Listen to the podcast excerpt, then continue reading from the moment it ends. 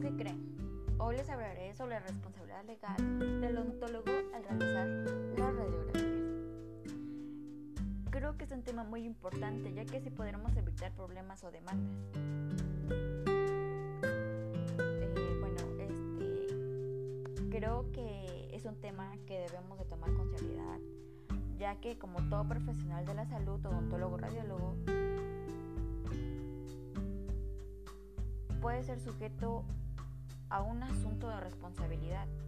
El radiólogo funcionario está sujeto a la llamada responsabilidad administrativa que alcanza a todos los funcionarios públicos, como también a la responsabilidad penal y a la civil, las cuales se persiguen a los tribunales de justicia.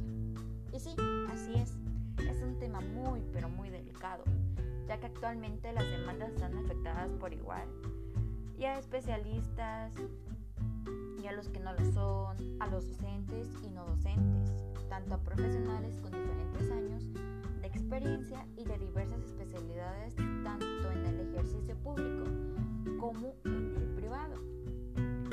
Bien, un profesional sometido a una demanda siempre quedará afectado en algún modo, aunque gane o sea sobreseído durante el proceso que se arrastra generalmente es por varios años y estará enfrentándose a un temor que creo que se trata de un mundo que no se conoce. Eh, se da por situaciones eh, o órdenes de embargo o alguna detención, pues también se verá sometido a un lenguaje judicial que muchas veces es muy ofensivo y descalificador para la persona. Las sensaciones podrán ser civiles debido a indemnizar o a penales con presidio. También se habla sobre la moral que puede ser producida por depresiones y sociales afectados al prestigio del profesional. De manera que es necesario extremar las precauciones en un orden a prevenir estos problemas. Y obviamente esto se puede lograr manteniendo una óptima relación con el paciente. Eso debe estar súper, pero súper bien en la relación con el paciente al odontólogo. Y obviamente en el área de la radiología. Buscando siempre la mejor técnica para cada caso y que el diagnóstico sea hecho por un especialista. Ahora, pues yo creo que al hablar de radiografías, eh, necesitamos saber sobre qué es una radiografía, ¿no? Y pues, como sabemos, una radiografía dental es un medio importante, claro está, para el diagnóstico y tratamiento de una enfermedad. Pues bien, sabemos que es importante conservar adecuadamente las radiografías, ya que como odontólogos tenemos un testimonio del tratamiento que podemos llegar a realizar a un paciente. También debemos tomar en cuenta el manejo de riesgo que puede tener. Debemos saber qué se refiere a la política y el procedimiento que debe llevarse para producir la posibilidad de que un paciente nos realice una acción legal contra nosotros los radiólogos odontólogos. ¿No creen? Ahora bien, colega, para que nosotros como odontólogos radiólogos podamos realizar un examen o bien una radiografía o cualquier tipo de trabajo o tratamiento, debemos de informarle al paciente sobre el consentimiento informado. Y dirán, ¿qué es el consentimiento informado? Pues les digo, el consentimiento informado es el que otorga al paciente después de recibir la información completa del caso.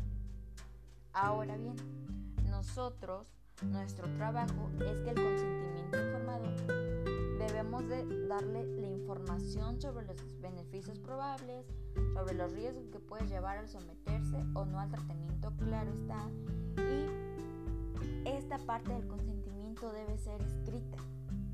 Es un dato muy pero muy importante también, es de que a los menores de 18 años necesitan a fuerzas la autorización de un tutor legal porque si no nos podríamos meter en un problema. Ahora, también un punto muy importante es que a veces nosotros como odontólogos necesitamos ayuda o requerimos de un asistente. Y pues ahí va, el asistente si llega a tomar la radiografía, el odontólogo deberá a fuerzas supervisar el procedimiento Odontólogo se va a quedar como responsable del legal si llegara a pasar algo, que esperemos que jamás nos pase, ¿verdad?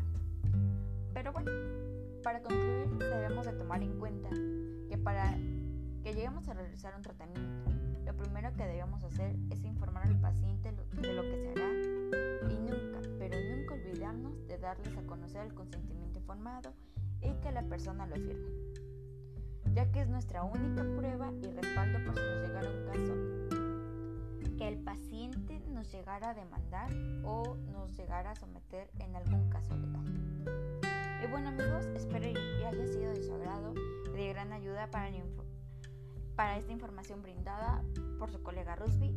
Siempre tengan en cuenta que todo puede pasar. Si no se lleva a cabo de correcta y de, y de correcta manera en estos casos, pues bien, cuídense y nos vemos pronto. Bye.